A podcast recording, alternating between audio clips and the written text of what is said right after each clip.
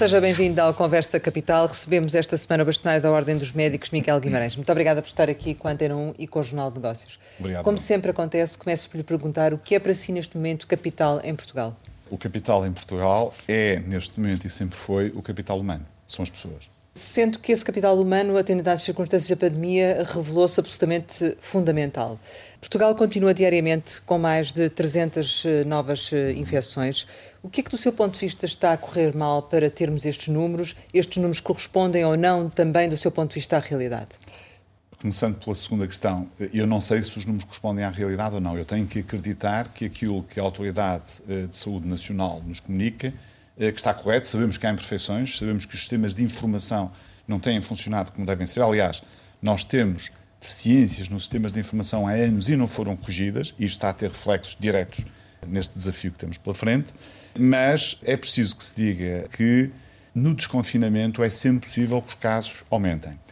Eh, se repararem bem, Portugal foi dos primeiros países, pelo menos destes países mais próximos, a desconfinar. Estamos a ter problemas.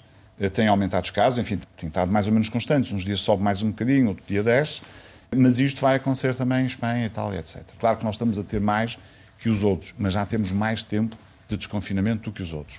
Sim. O que é que, na minha opinião, está a falhar? A comunicação que foi feita ao país. Existiu um discurso demasiado otimista da parte das pessoas que têm responsabilidade política, seja política política, seja da, da Autoridade Nacional de Saúde. Existiu muito o discurso que estava tudo bem, estava tudo controlado. Ora, este discurso é sempre um discurso complexo. Porquê? Porque se por um lado ajuda ao desconfinamento, por outro lado é facilitador de que as pessoas não cumpram aquilo que são as próprias regras da Direção-Geral de Saúde. Para além disso, na região de Lisboa e Valtejo existem de facto deficiências a nível de capital humano, agora voltamos ao capital humano, eh, nomeadamente no que diz respeito à própria saúde pública, aos técnicos que dão apoio à saúde pública, eh, aos próprios enfermeiros que também dão apoio nesta área, eh, e isso não tem permitido atuar com a rapidez que se devia estar a atuar, nomeadamente na identificação das pessoas, no isolamento das pessoas, dos contactos das pessoas que estão infectadas e também numa testagem rápida com resultados rápidos. Porque eh, este tipo de surtos ataca-se desta forma. Eventualmente, se necessário, usando cercas sanitárias em algumas áreas específicas em que estes surtos possam ser devidamente identificados. E neste caso concreto da área metropolitana de Lisboa, isso deveria ter, feito, ter sido feito em algum sítio, essas cercas sanitárias? Eu não tenho a informação que lhe permita dar uma resposta hum. correta. Este depois é o outro problema. Outro dos problemas da luta contra a pandemia. É a informação que é disponibilizada, nomeadamente à comunidade médica e científica. Repare, eh, quer a Ordem dos Médicos, quer as escolas médicas, já por diversas vezes vieram publicamente dizer que era fundamental disponibilizar a informação para a comunidade científica e a comunidade médica, e para, e para não dizer para os portugueses, porque a informação que nós temos é aquela informação que sai na newsletter da Direção-Geral de Saúde, que é uma mão cheia de nada. E, e portanto, eu não estou em condições, hum. porque não tenho informação, para lhe dizer se deve ou não deve, se devemos ou não devemos ter atitudes mais agressivas no sentido de controlar a infecção. Mas relativamente à questão de, de Lisboa, e, e, referia que é preciso mais meios para tentar ultrapassar, uh, recordo que, por exemplo, o PST criticou a atuação do Presidente da Câmara, diz que falhou na prevenção e que acordou tarde faz sentido ou prende-se também com essa falta de informação? É, quando o Presidente da Câmara veio eh, dizer, assim de forma abstrata, que eh, o que estava a correr mal aqui na região de Lisboa e Valtejo tinha a ver com as FIAs, e as FIAs podem ser muitas FIAs, eu na altura, quando colocaram essa questão, eu recordei que as FIAs, quando a pandemia chegou a Portugal a sério, ou seja, quando bateu a sério, quando tínhamos mais de mil casos por dia, chegamos aos 1.500, julgo eu, as FIAs dos hospitais, dos ACES e os próprios presidentes de Câmara do norte do país, que foi onde isto bateu a sério, tiveram um comportamento irrepreensível. O hospital onde eu trabalho, só para termos ideia disto, que é o Hospital São João no Porto, tomou todas as medidas que a Direção-Geral Saúde veio tomar 15 dias ou 3 semanas mais tarde, logo nessa altura. E com isto conseguiu controlar a situação. E quem diz o Hospital São João, podemos falar do Hospital Santo António, do Hospital de Gaia, de outros hospitais dali os presidentes de Câmara tiveram uma intervenção imediata. Quer o Presidente da Câmara do Porto, quer o Presidente da Câmara de Ovar, que até propôs que fosse feita uma. Foi ele que pediu a cerca sanitária ao Ovar, veja bem isto, e a Direção-Geral Sul depois concordou e a cerca sanitária avançou. Portanto, houve aqui um comportamento que provavelmente não teve lugar aqui em Lisboa e Valtejo. Hum. Eu devo lembrar que, por exemplo, a questão dos transportes públicos, em que se continua a insistir, que não tem importância, se calhar não tem importância, isto agora é uma brincadeira que eu vou dizer, porque o vírus já não cabe lá dentro, já não consegue entrar para dentro do, do metro, não consegue entrar para dentro de um autocarro. Repare, mas a verdade é que as pessoas, numa determinada fase, e ainda continua a acontecer, estão amontoadas umas em cima das outras. E isto, de facto, não é isolamento social. E é impossível alguém dizer se esta situação já contribuiu para as infecções ou não. Mas a Apesar... probabilidade de existir efetivamente contagem em transportes públicos lotados é grande. Como é médico, é sabe é disso. Não é? Aliás, isso, nós sabemos disso, é que nos campos de futebol, etc, etc. Repare que ainda bem que os jogos de futebol não tiveram assistência e espero que a Champions League também não vá ter, porque senão será um desastre para nós porque o público não se consegue conter. Estes números que estamos a registrar neste momento são médias que o preocupam, ou seja, estamos aqui num limiar perigoso ou nem por isso? Se nós compararmos com o que está a acontecer na Europa, certo. É, é evidente que não estamos bem. Continuamos muito bem naquilo que é a taxa de letalidade, e já agora a taxa de letalidade deve-se diretamente aos profissionais de saúde. É bom que se diga isto.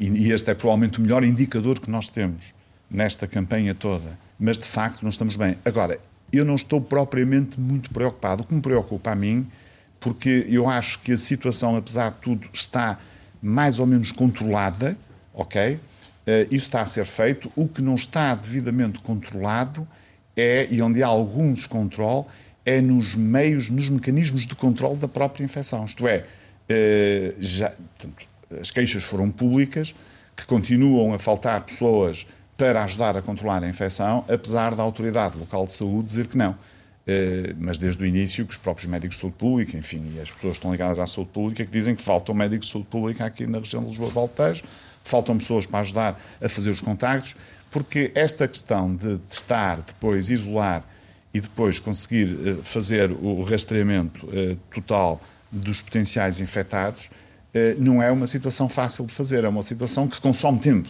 e precisa de gente. E nós Mas temos que fazer mais isto. Testes, é isso? E nós temos que fazer não. isto rapidamente, não é? Hum. Nós temos que fazer isto, aliás, é, isto é engraçado porque a ministra fez um despacho muito bem feito a dizer que isto tinha que ser feito em 24 horas, mas não há capital humano, não há capacidade humana para fazer isto em 24 horas neste momento. Ou não havia, se calhar hoje já há, mas há poucos dias atrás não havia. E, portanto, eh, este é o problema que me preocupa. É nós não estamos a ter os recursos eh, adequados para combater a infecção da forma que devíamos estar a combater, porque senão, eh, provavelmente, isto já estaria resolvido, estaríamos a ter 30 ou 40 casos por dia, ou seja, casos já residuais, o turismo já estava a bombar a meia força, já não, não daria toda a força, e Portugal já estava também a contribuir eh, com, com o turismo para a recuperação da economia e dos empregos das nossas pessoas. Só, para, só para percebermos isto, nós conseguimos dominar na fase de confinamento, a pandemia, porque os hospitais tiveram autonomia e flexibilidade na gestão para poder contratar pessoas. E isto, aliás, é o que devia acontecer sempre. Portanto, agora, neste momento, já não têm estas condições. Estas condições agora já dependem do Ministério da Saúde e, eventualmente, do Ministério das Finanças. Espero que não, não é? Do Mas, novo eventualmente. Ministro das Finanças. E, exatamente. E, portanto, eh, isto é evidente que torna os processos mais lentos, torna as decisões mais difíceis. Depois, muitas vezes, quem está eh, em alguns lugares de desfia intermédias tem medo ou tem receio de dizer publicamente que lhe falta gente e, portanto, quando nós seguimos este caminho, não estamos a ajudar o país. Assim, ajudar o país neste momento eh, é, obviamente, estarmos uns com os outros, é ajudarmos a Autoridade de Saúde Nacional, mas é também apresentarmos soluções e falarmos naquilo que não está a correr bem para podermos efetivamente ajudar. E em relação ao pessoal médico uh, infectado, também já disse que não acreditava nos números e que a Ordem ia fazer um, um, o, próprio, o seu próprio levantamento. Já fizeram fizemos, esse trabalho? Fizemos, fizemos, um, fizemos já dois inquéritos. Fizemos um primeiro inquérito em abril e que foi divulgado em maio.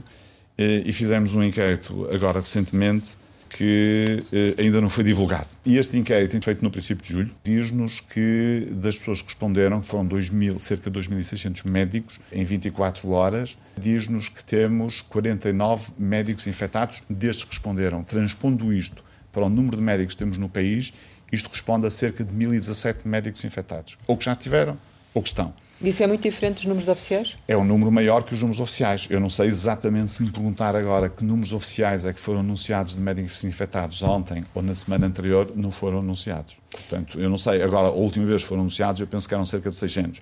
Provavelmente, se calhar, eh, nas estatísticas da Autoridade de Saúde já estarão os 700, 800. Agora, neste inquérito que fizemos, o resultado que temos é este, que é um resultado que de resto não, está, não, é, não será muito diferente daquilo que é a ideia que nós temos, ou seja, estamos a falar de 2% eh, do total de médicos que poderão estar infectados, ou que tiveram a infecção, portanto, muitos deles já não estão, não é? Esses números para vocês servem para que efeito? Esses números servem para nós eh, percebermos o que é que está a acontecer com os médicos, servem para nós termos uma ideia exata daquilo que nós temos defendido e que nos parece útil.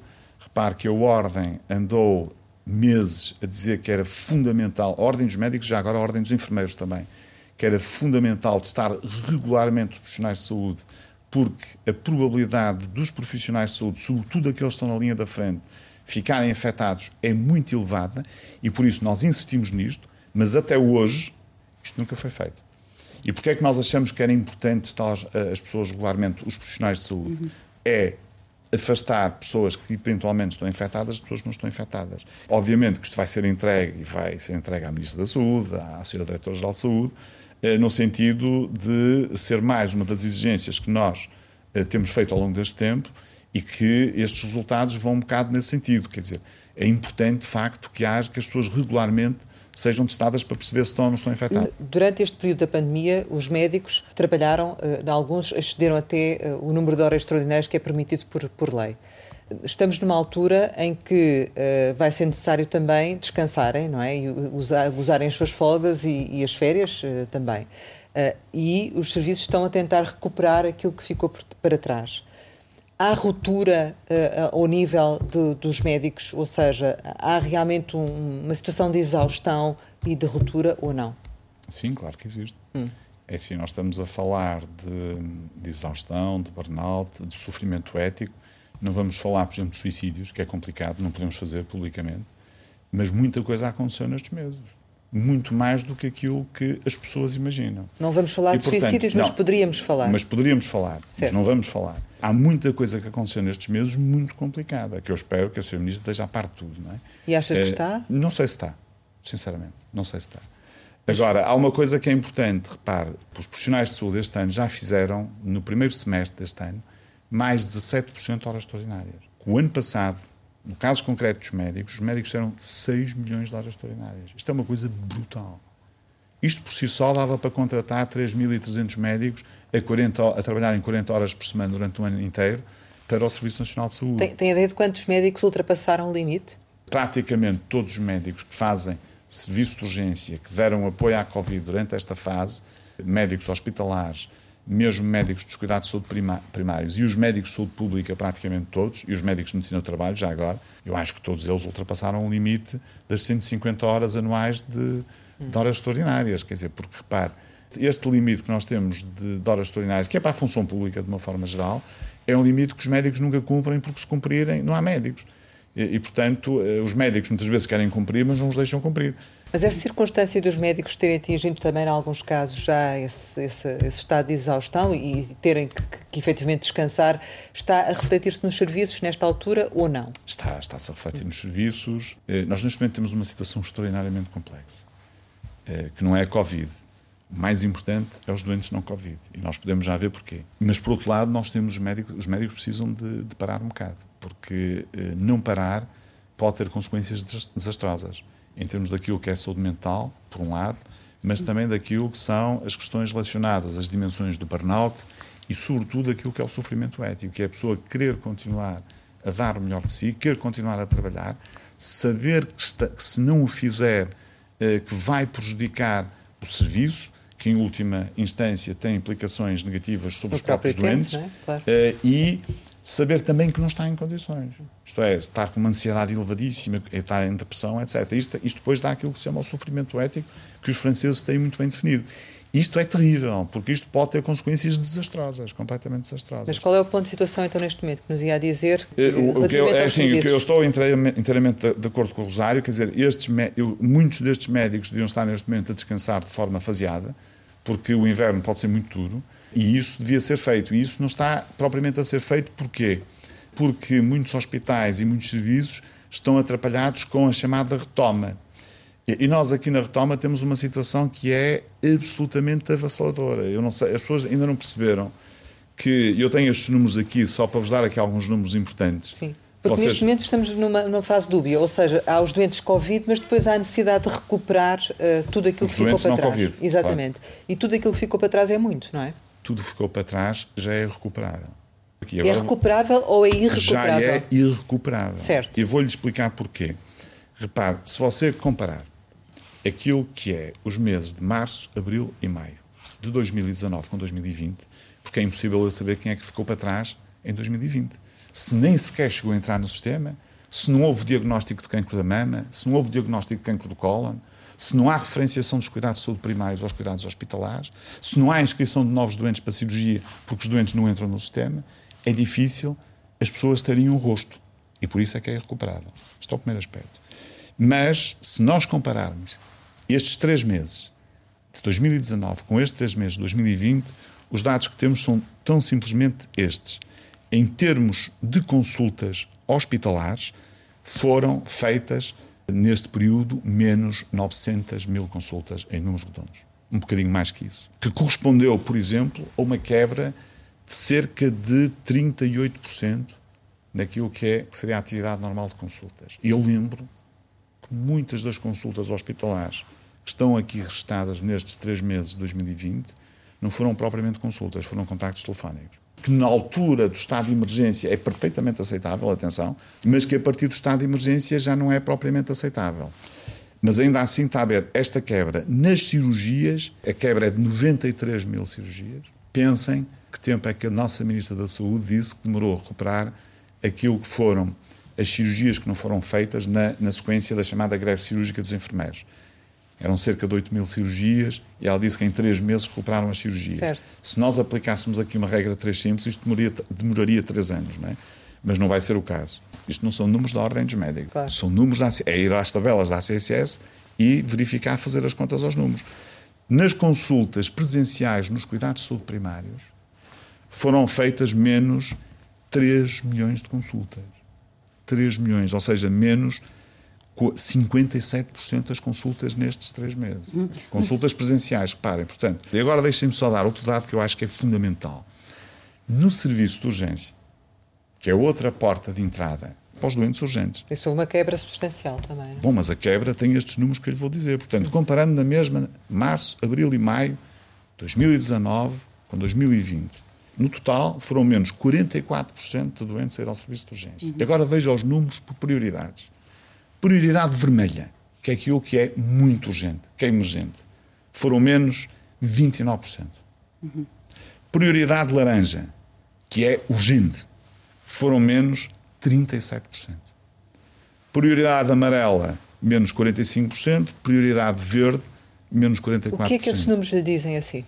Estes números deixam-me preocupados. É que eh, as pessoas, por um lado, ficaram com receio de ir aos serviços de saúde, mas esse Portanto, medo ainda não foi ultrapassado? Está a ser ultrapassado devagar. Certo. Percebe? E nós estamos aqui a falar dos meses que temos dados. O mês de junho de 2020 ainda não temos dados, não podemos comparar. Uhum. E o que é que isto significa? Significa que nós, para recuperarmos estes doentes todos, precisávamos de ter um rosto, não o temos, e não tendo propriamente um rosto, ou melhor, temos o rosto dos doentes que já estavam à espera de cirurgia e foram adiados, esse temos, mas esse é uma parte, é a parte mais pequena dos doentes que acabaram por não ser operados, e também temos os doentes que já estavam na consulta e quer remarcar consultas, esses nós temos rostos, dos outros que deviam ter entrado e nunca entraram, porque não chegaram sequer aos cuidados de saúde primários, porque não foram referenciados os cuidados de saúde primários para os hospitais, porque não foram ao serviço de urgência e muitos dos doentes que vão ao serviço de urgência, como sabem, acabam por ser referenciados para uma especialidade hospitalar. E às vezes precisam de tratamentos relativamente urgentes, como por exemplo cancros da bexiga e entre outras situações. É evidente que nesta situação nós temos aqui doentes identificáveis e doentes que não têm rosto. Mas sabemos que há muitos doentes por tratar. E, portanto, para nós darmos uma resposta adequada às necessidades das pessoas atualmente, precisaríamos de ter a correr simultaneamente com a atividade normal, quer dos cuidados de saúde primários, quer dos hospitais, um programa excepcional de recuperação de todos os doentes que estão em consultas e de todos os doentes que estão à espera de cirurgias. Mas os hospitais não conseguem fazer isso? Tudo ao mesmo tempo é impossível. Não, não, criar o seu próprio plano de recuperação e fazê-lo. Quer dizer, pode, é assim, cada hospital, quer dizer, não sei se pode. Podia, no estado de emergência, era possível que os hospitais tivessem essa liberdade. Eu, neste momento, não tenho a certeza que os hospitais tenham essa liberdade, a não ser dentro daquilo que já existe, que é o chamado Sistema de Gestão de Inscritos para Cirurgias, conhecido como SIGIC. Isto é, que é um programa que já existe para todos os hospitais e que os hospitais podem utilizar da forma que entenderem. Agora, para terem um programa excepcional, para eventualmente contratarem mais pessoas com o objetivo, por exemplo, de, de ajudar a recuperar a lista de espera ao fim de semana, imagina, sábado ao domingo. E este tipo de situações não estão propriamente previstas. Foram criados novos e, incentivos esta semana, não é? Foram criados incentivos, uhum. mas não sei se foi. Incentivos existem, mas não foram, mas não foram criados, não foi dada autonomia aos hospitais para poderem tomar decisões sobre esta matéria, isto é, para fazerem da forma que considere mais adequada para fazer. Portanto, o que está a sugerir são parcerias com outros atores? Com, com Se for necessário. É assim, cada hospital tem que avaliar a sua capacidade de resposta dentro daquilo que é o capital humano, por um lado, mas também aquilo que é a própria estrutura física. Repare que eu, por exemplo, para operar doentes, eu tenho que ter lugar para os internar. Se eu não tiver lugar para os internar, eu não consigo operá-los. Portanto, isto há, há uma limitação. Nós temos que ter espaço. Quando nós não temos espaço, o que é que nós fizemos, por exemplo, na pandemia, quando não havia espaço? Criamos hospitais de campanha. Por acaso, alguns não chegaram a ser Exato. necessários. Mas houve alguns que deram jeito. Por exemplo, o Hospital de Campanha de Ovar foi fundamental para que o Hospital de Ovar conseguisse dar a resposta que deu. Se nós não tivermos um programa excepcional, nós nunca vamos recuperar o, aquilo que perdemos. O que nunca. é que esse plano excepcional comportaria? O que é que se contemplaria? Envolveria aquilo que fosse necessário. Repare bem, eh, o que é que nós temos em atraso? Para além daqueles números que eu já dei, que não vou repetir, mas que têm a ver com cirurgias e consultas, nós temos endoscopias digestivas, milhares e milhares, para não dizer milhões, de endoscopias digestivas que não foram feitas nestes três meses. Março, abril e maio. E junho até temos exames, milhões de exames complementares de diagnóstico, taques. Eu próprio tenho dos meus doentes. Eu também tenho doentes, quer dizer, faço a minha certo. consulta à quinta-feira. Temos milhões de taques, ecografias, ressonâncias, etc., que não foram feitos no entretanto. Temos uma série de outros exames, como por exemplo biópsias, transplantes, enfim, que não foram feitos porque não, não, houve oportunidade de os fazer, porque não havia espaço, porque não havia gente, porque as pessoas estavam em casa, porque no, no caso dos transplantes não havia dadores, não havia acidentes. E quando nós temos uma situação destas, eh, que envolve estes números que eu acabei de vos dizer, é evidente que nós temos aqui um problema para resolver que não é fácil dentro de um serviço de saúde que, já, que está a trabalhar todos os dias. Isto é assim, se você me perguntar, bom, mas os médicos têm consultas para que tempo? Uma semana, para duas? Não, os médicos têm consultas para meses marcadas. E, Tem, portanto... Temos aqui dois cenários. Se nada for feito e se alguma coisa for feita. É? No caso de esse, desse plano de recuperação que defende, isso significa recorrer mais aos privados uh, para, para conseguir ultrapassar. Significa o Serviço Nacional de Saúde uh, esgotar a sua capacidade toda mas já está escutada ou não? Depende dos hospitais. Certo. Rosário, é assim, existem hospitais em que eventualmente esta capacidade está esgotada e já estão a trabalhar no limite, serão poucos. Atenção a isto, nós estamos a, nós estamos a fazer ainda a retoma. Em termos práticos, se eh, no, nós não formos mais além, ou seja, se nada, se nós, for, feito, se, se nada for feito, se nós ficarmos por aquilo que neste momento, aparentemente, a Sra. Ministra está a fazer, que é o programa eh, do SIGIC, do Sistema de Gestão de Inscritos para a Cirurgia se nós não formos mais além do que isto, isto é, se nós não tivermos verdadeiramente um programa excepcional, que é uma coisa que acontece durante 3, 4, 5 meses e depois para, depois as coisas voltam à dita normalidade, não é? É evidente que há muitos doentes que vão perder, vão perder a oportunidade de tratamento. E neste momento, a nossa resposta, eu estive a ler, por exemplo, esta questão uh, do engenheiro uh, António Costa e Silva, não é? Uh, lá por causa do Parlamento Geral, e tive a ler a parte da saúde. E, aqui, e as coisas estão todas muito bonitas. Mas as pessoas que nos estão a ouvir querem respostas hoje. Estas pessoas têm um rosto, têm uma história, têm uma biografia e querem uma resposta hoje. Porque elas estão a precisar de ajuda agora. Elas não estão a precisar de ajuda daqui a um mês, nem daqui a seis, nem daqui a dez anos. Muito menos daqui a dez anos. E, portanto, nós temos que ter um projeto para o futuro, sem dúvida que temos que ter. Temos que ter mais organização naquilo que fazemos, mas temos que ter uma resposta urgente. Nós temos que ter medidas urgentes para colocar em cima da mesa, para rapidamente conseguirmos resolver aquilo que ficou para trás e para conseguirmos ter um Serviço Nacional de Saúde mais robusto e mais eficaz. E eram essas medidas que eu lhe perguntava, se tem, ideias, se tem alguma ideia concreta sobre quais Não, é que assim, o programa, ser? É assim, um programa excepcional é uma coisa à parte. Certo. O programa excepcional tem que ser um programa excepcional para consultas, para cirurgias e para exames complementares de diagnóstico. Mas depois você tem aqui medidas urgentes que tem que tomar nos próximos meses. É o momento certo para nós fazermos com que cada português tenha médico de família. Nós não podemos continuar a empurrar este assunto com a barriguinha para a frente. Quer dizer, nós continuamos permanentemente com mais de 700 mil portugueses que não têm médico de família atribuído. Isto é possível de resolver? É possível de resolver. É o momento certo para o fazer.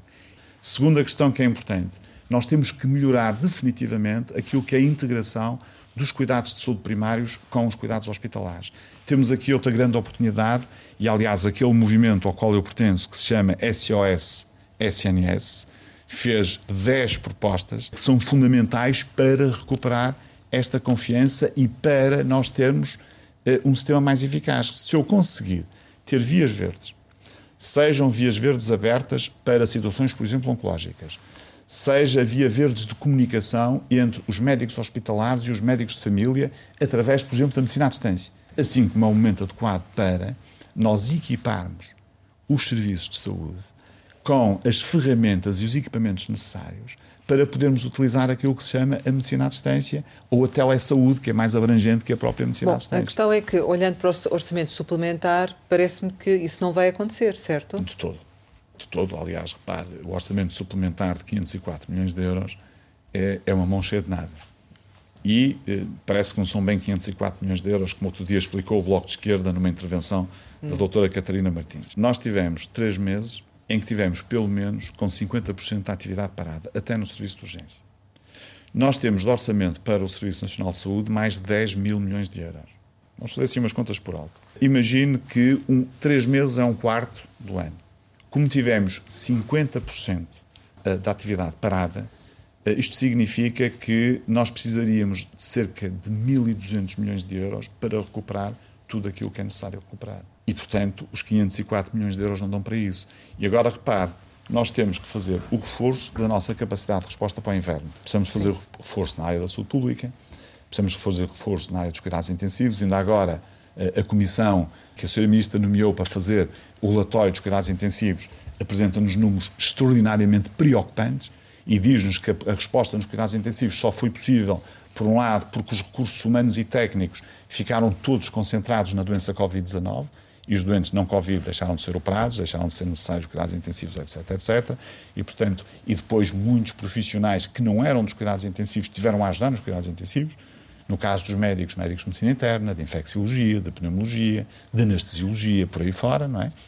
E, portanto, nós com este tipo de circunstâncias, é evidente que, além de reforçar cuidados intensivos, temos de ter mais camas de internamento hospitalar. Repare que se nós tivermos gripe sazonal, mais Covid-19, mais os nossos doentes não Covid, que não podemos deixar outra vez para trás, seria desastroso para o país. Mas há probabilidade disso acontecer, se houver um novo surto, não é? Uh, não, nós temos que ter capacidade de estar a responder à Covid e capacidade de responder à não-Covid. Repare que nós, desde o início, nós, Ordem dos Médicos, fizemos uma sugestão que na altura foi mais ou menos criticada e não foi seguida, que foi existirem hospitais Covid e hospitais não-Covid. Se nós tivéssemos feito isso, nós tínhamos respondido à Covid, da mesma. É, até porque acabamos de fazer um confinamento relativamente bem feito. Repare, eu acho que o nosso Primeiro-Ministro, por exemplo, na luta a esta pandemia, teve muito bem. O Primeiro-Ministro é figura de eleição no combate a esta pandemia, para, além, para além dos profissionais de saúde, sim. naturalmente. Não é? Esteve bem e continua bem? Sim, eu acho que o Primeiro-Ministro tem estado bem. O Primeiro-Ministro toma decisões políticas. E, e toma decisões políticas com base nos dados que lhe dão.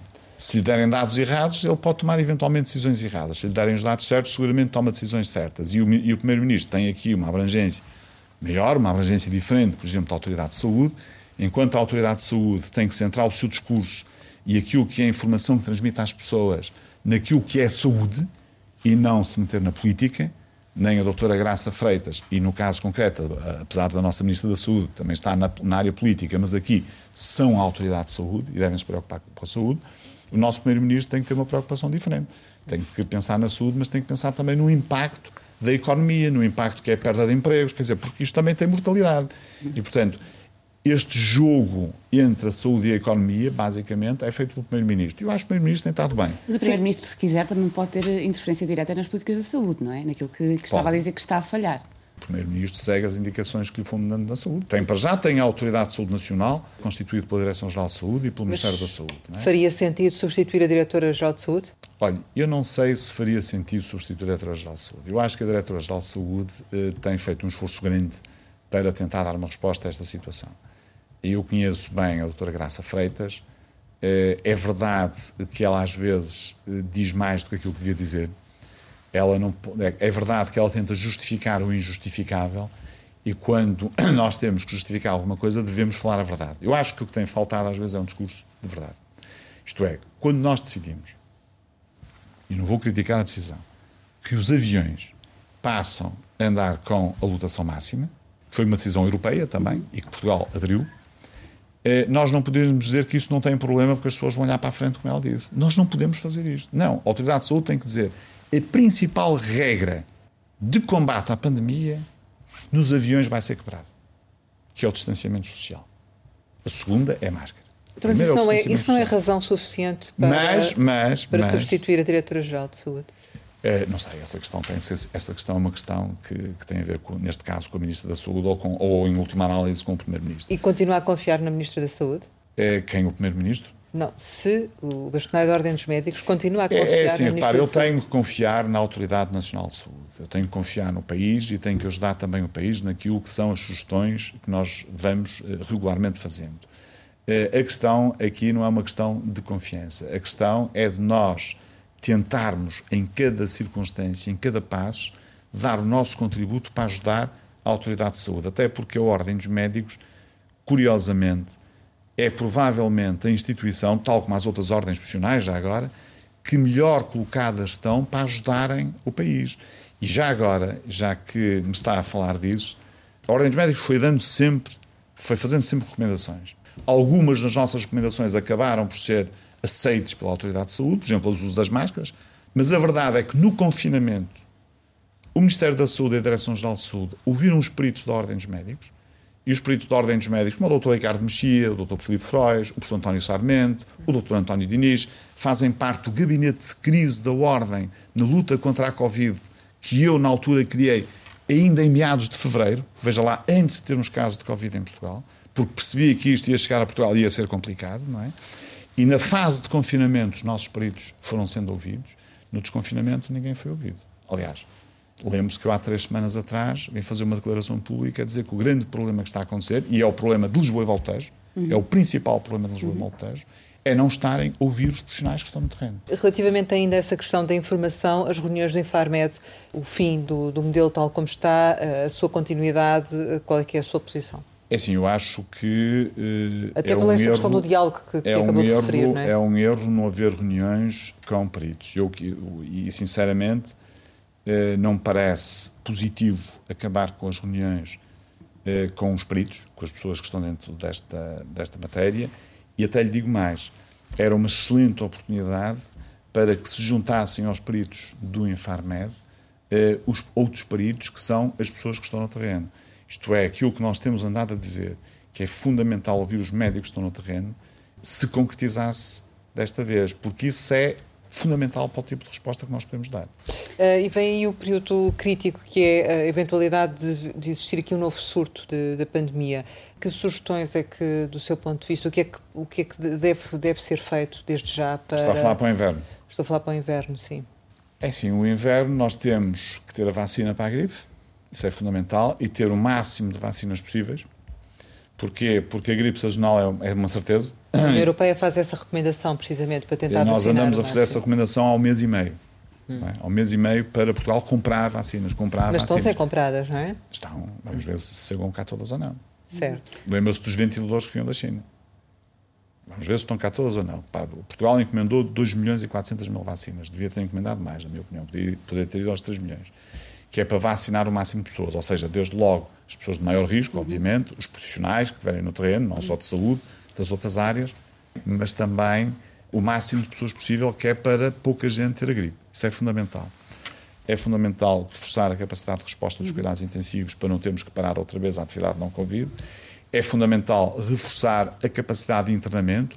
É fundamental pensar já em dois hospitais de retaguarda, um para Lisboa, outro para o Porto, porque podem vir a ser necessários, serão com certeza necessários, se nós tivermos uma segunda onda de Covid-19, é fundamental capacitar ao máximo as pessoas que podem ajudar em linhas específicas e reforçar definitivamente a saúde pública e a medicina do trabalho, que vão ser muito importantes. E os médicos vão estar igualmente disponíveis como estiveram da primeira vez? Essa é uma boa questão para colocar aos médicos. Eu acredito, sinceramente, como representantes médicos, que os médicos estarão sempre disponíveis para ajudar o país. Este sempre foi o posicionamento dos médicos. Repare que, apesar dos médicos serem completamente desvalorizados pelo poder político ao longo destes anos todos, quando esta pandemia se estabeleceu, eu fiz um repto aos médicos para se oferecerem para trabalharem no Serviço Nacional de Saúde e tivemos 5 mil respostas positivas e aquelas que foram necessárias o Ministério da Saúde utilizou. Portanto, os médicos estarão disponíveis para ajudar, mas era importantíssimo que quem tem responsabilidades políticas neste país não só valorizasse mais aquilo que são os profissionais de saúde, mas também que lhes desse uma palavra de eh, consideração, uma palavra de conforto. Mas isso não está que... a ser dado? Não, não tem não sido está, dado? Não está a ser dado. Eu lamento dizer isto, mas é assim. O dia do médico foi no dia 18 de junho. Ouviu alguma palavra de algum político nacional sobre o dia do médico? O presidente francês dedicou o dia da Bastilha, o Dia Nacional de França, a homenagear os profissionais de saúde e quis homenagear também os médicos portugueses. As ordens dos médicos, farmacêuticos e enfermeiros tivemos na Embaixada de França uma homenagem que a França faz aos profissionais de saúde portugueses. Você já viu isto em Portugal? Não sei, uh, lembra-se, recorda-se? Não. Repare, é que nem sequer se motivam as pessoas. E Mas o prémio de desempenho não é uma motivação ou é uma esmola, como dizem os enfermeiros? Metade é... do salário base. O prémio de desempenho. Foi aprovado pelo Parlamento. Foi aprovado pelo Parlamento. É um prémio que não está sequer bem definido. Repare que aquilo que diz no despacho que saiu é que aquilo será para quem está na linha da frente. E se eu perguntar quem é que foram os médicos, os enfermeiros e os outros profissionais estiveram na linha da frente, o que é que é a linha da frente? Isto não foi esclarecido e, e, nós vamos ter surpresas quando chegarmos ao prémio. Depois é assim: estes, estes, estes profissionais não precisam de um prémio. Estes profissionais precisam de uma revisão da sua carreira. Estes profissionais precisam de ver a sua carreira valorizada. Repare que nós temos, de uma forma geral, os médicos, os enfermeiros, outros profissionais de saúde, têm das carreiras mais desvalorizadas da uhum. Europa. Uhum. Numa altura em que você vê a Hungria, a Holanda, a Alemanha, a França, enfim, os países quase todos da Europa a valorizarem aquilo que é o trabalho dos profissionais de saúde, em Portugal dá-se um prémio que não se sabe que prémio é que vai ser. Repare bem, ouça, quando... ouça bem o que eu estou a dizer. É e quando chegarmos à altura do prémio, Sim. nós vamos falar. Mas é assim, mas as pessoas não querem o prémio, as pessoas querem a valorização daquilo que é a sua competência e o seu trabalho. Mas acha que é possível isso agora com uh, o facto de o, o agravamento da situação económica e, consequentemente, da situação orçamental? Acha que é Sabe possível que estas coisas têm um timing para ser feitas. Uhum. As pessoas querem respostas hoje. E eu percebo que não conseguimos fazer tudo de uma vez eu percebo que existem limites uhum. para fazer as coisas. Mas se há um momento para valorizar estas pessoas que mostraram que a saúde num país é extraordinariamente importante, que deram um exemplo ao mundo de qual é a posição de Portugal na área da saúde, que têm uma, uma taxa de mortalidade, eh, de letalidade, que é assim que se diz, mortalidade é outra coisa, que compara favoravelmente com a maior parte dos países europeus Repare, estes profissionais merecem um bocado mais de consideração. E eu lamento dizê-lo, mas eu acho que quem tem eh, a responsabilidade direta sobre os profissionais, estou a falar da Ministra da Saúde, vamos ser objetivos, certo. não o tem feito. Bem pelo contrário. E, portanto, este é o momento certo para ser feito e era importante que fosse feito. Não Ainda sei. estamos a tempo disso.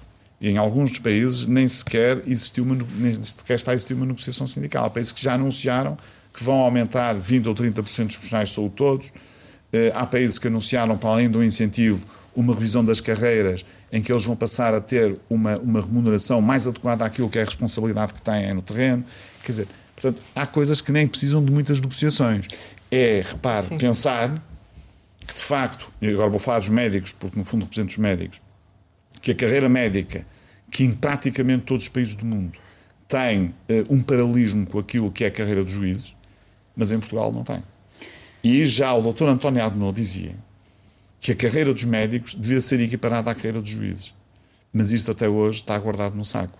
E, portanto, isto aqui nem é preciso haver negociação. Isto devia ser, isto devia ser uma opção direta de quem tem responsabilidades políticas no país e, sobretudo, de quem tem responsabilidades na área da saúde. Por isso eu lhe perguntava se os médicos iam continuar a responder da mesma forma. Frente, Mas é? sabe que os médicos colocam acima de tudo os doentes.